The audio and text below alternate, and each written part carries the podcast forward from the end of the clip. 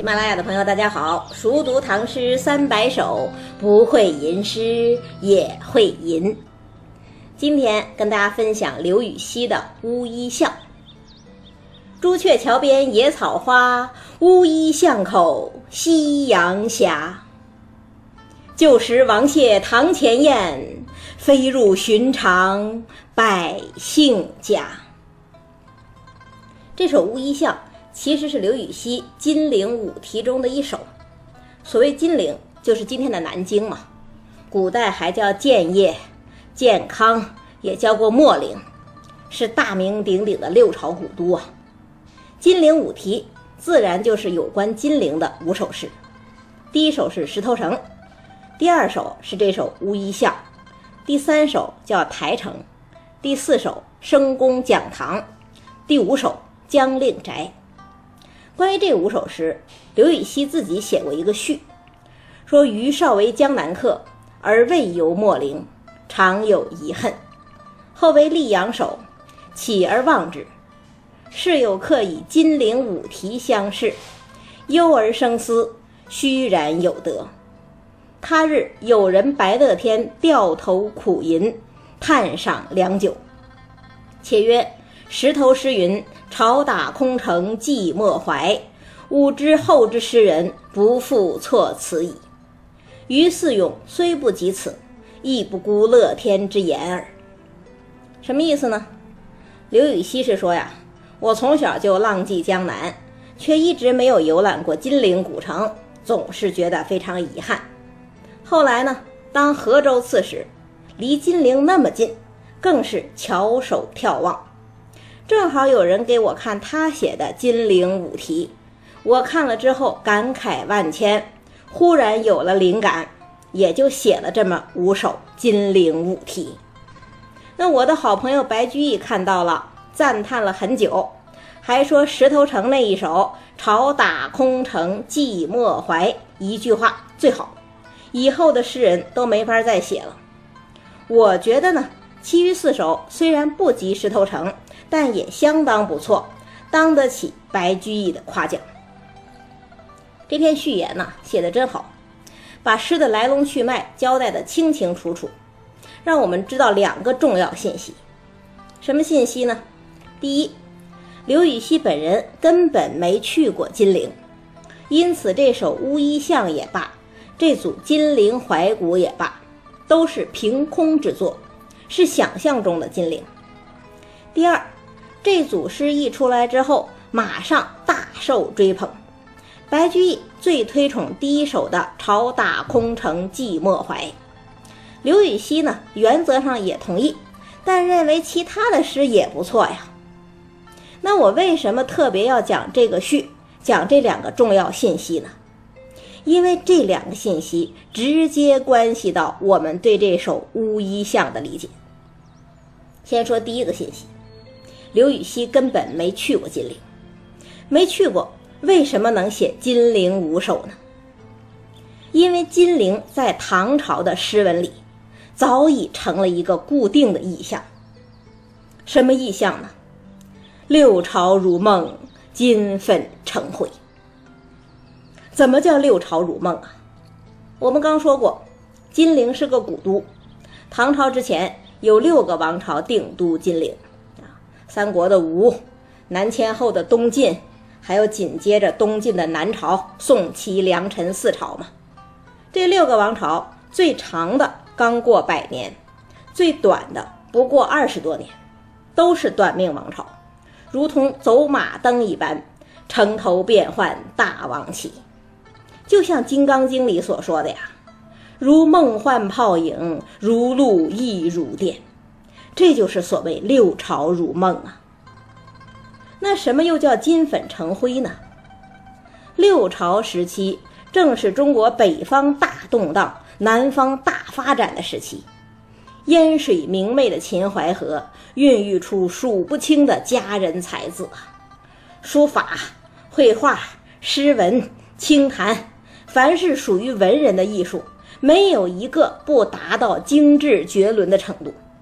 再加上经济繁荣、社会安定，让金陵就有了一种特别的、属于文人的，还带着点女性气质的风流富贵之气。这就是所谓的六朝金粉呐。可惜的是啊，金陵的繁华只能属于江南小朝廷。到隋文帝平定江南，因为金陵是六朝古都嘛，又是行胜之地，号称有王者之气，所以呢，隋文帝下令把金陵夷为平地，种上庄稼，金粉楼台一下子变成了竹篱茅舍，这是怎样的沧桑巨变呐！所谓霸气尽而江山空。黄风清而世朝改，到了大唐盛世，原本富贵的金陵反倒是繁华落尽，金粉成灰。所以呢，唐朝诗人再写金陵，就不再是意气风发的江南佳丽地金陵帝王州，而成了吴宫花草埋幽径，晋代衣冠成古丘。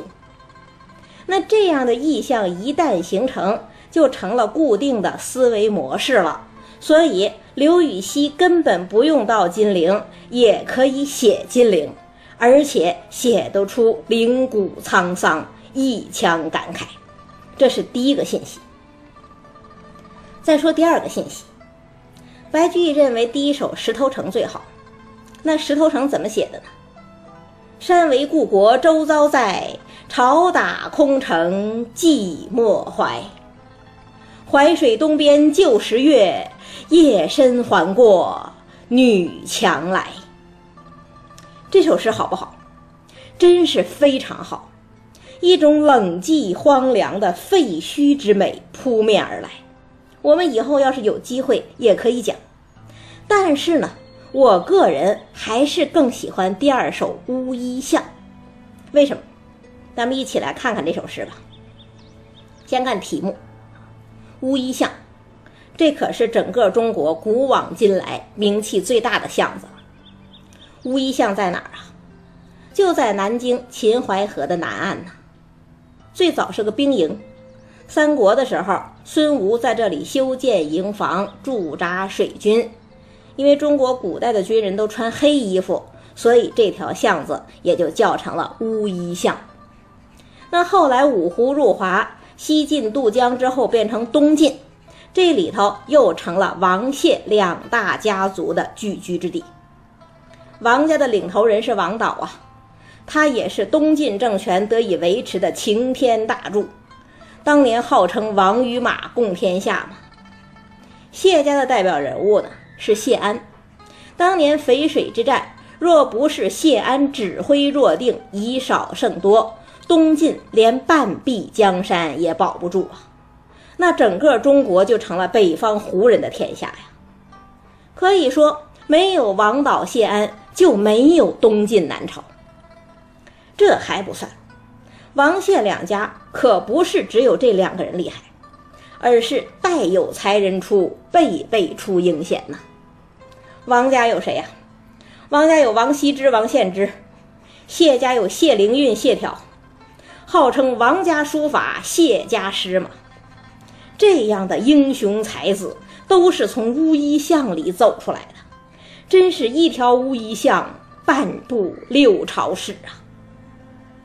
可是呢，风水轮流转呐，到了隋唐时代，随着整个金陵的没落，贵族时代的结束，王谢两族都是气数已尽。再也没出什么重量级的人物了，乌衣巷呢也早就换了主人，盛衰无常，灵骨变迁，这样的题目该怎么写呢？看前两句：朱雀桥边野草花，乌衣巷口夕阳斜。这两句诗写的真好，好在哪儿？先说对仗吧。这两句诗对的是浑然天成。朱雀桥对乌衣巷，本来全是地名，拿地名对地名已经没有任何问题了。更妙的是什么呀？这两个地名天生一个红一个黑，颜色还能对得上，这就叫偶对天成啊，一点不费力气。其实不光是朱雀桥边和乌衣巷口两两相对，野草花和夕阳霞也对得上。那可能有人会说，野草和夕阳都是偏正结构，还可以对，花和霞怎么对呢？大家一定要知道，这里的花可不是名词花朵，而是动词开花啊。草花开而夕阳霞，这不就对上了吗？美而不俗，浑然天成。这是文字好，仅仅文字好还不够。这两句诗意境也好。朱雀桥边野草花，朱雀桥横跨秦淮河，是秦淮河二十四座浮桥之中最大的一座，是整个金陵城的交通枢纽啊，也是城中心通往乌衣巷的必经之路。那想当年王谢大族都在的时候，这桥上自然是车如流水，马如龙。那当时的朱雀桥是什么样啊？我们可以想象啊，要么被踩得寸草不生，那表示人多嘛；要么就是装饰的花团锦簇，那表示重视啊。但是到了唐朝，金陵都衰落了，王谢也衰落了，刘禹锡怎么写这时候的朱雀桥呢？他说：“朱雀桥边野草花。”既不是寸草不生，也不是花团锦簇，而是长着野草，开着野花。这表明什么呀？这明显是长久无人走动，所以已经荒废了。这还不够，草长花开，本来是春天的象征吧？春天应该让人觉得欣欣向荣才是吧？但是。你看，诗人写的既不是瑶草奇花，也不是芳草碧桃，而是野花野草。一个“野”字，一下子整个春天都黯然失色了，朱雀桥冷落荒凉的样子也就跃然纸上了。那乌衣巷口夕阳霞呢？所谓夕阳，已经是日落西山呐。还要再加上一个“霞”字，更显得光景惨淡吧。当年衣冠簇簇、车马喧喧的乌衣巷，早已不见了行人，只是映衬在荒凉冷落的古桥边，笼罩在惨淡寂寥的斜阳下。这是何等惊人的对照，何等巨大的落差呀！那有了这两句景物描写，气氛渲染，接下来该怎么写呀？一般说来，应该有景物写到人了吧？但是如果真那样写，那就是一般人，不是刘禹锡了。刘禹锡怎么写呀？看下两句：旧时王谢堂前燕。飞入寻常百姓家，他根本没写人呐，没写王，也没写谢，没写兴衰，没写感慨，而是出人意料的把笔触转向了乌衣巷上空归巢的燕子。旧时王谢堂前燕，飞入寻常百姓家。这些飞来飞去的燕子呀，就是当年在王谢陶门的堂前筑巢的燕子呀。如今他们又回来了，他们飞进的仍然是当年的宅院，但是呢，宅院的主人却早就换成平头百姓了。大家想，这一笔写的多漂亮啊！燕子本来是无知的候鸟。他们回到旧宅只是出于天性，但是呢，在这儿诗人却赋予他们历史见证人的角色。他们眼见着这宅院的主人由峨冠博带的公卿变成了布衣短褐的小民。眼见他起高楼，眼见他宴宾客，眼见他楼塌了啊！几百年的风云际会，几百年的沧海桑田，就在这燕子的一来一回之间翻转变换，这是何等举重若轻啊！其实，我想谁都知道。从王谢称雄的东晋到刘禹锡生活的中唐，时间已经过去了四百年。就算再老的燕子，也不可能从王谢堂前直接穿越到寻常百姓家吧？但是呢，我们看诗的人谁也不会这么较劲，谁都能读懂那一份今昔对比的感慨苍凉。而且谁都会接着思考：如果说王谢这样的巨士豪门都难免败落，那繁华的唐朝又如何？或者说世上的一切又如何呢？可是啊，无论怎样感慨，你看诗人却什么都没有说呀。他只写了几棵野草，一抹斜阳，还有几只来来回回的燕子，就让一切尽在不言中了。这是何等的含蓄蕴藉呀！所谓“于细微处见精神”，这首诗就是代表。所以我个人认为，这首《乌衣巷》才是金陵五题中的王者。再读一遍。朱雀桥边野草花，乌衣巷口夕阳下。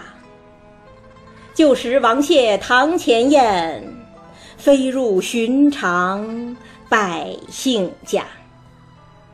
下一首，本来还是接着要讲怀古诗的，可是，一看日历呢，再过两天就是夏至了，咱们还是先应应节气，讲一首属于夏天的诗吧。讲高骈的《山亭夏日》，这可是一首武将写出来的好诗。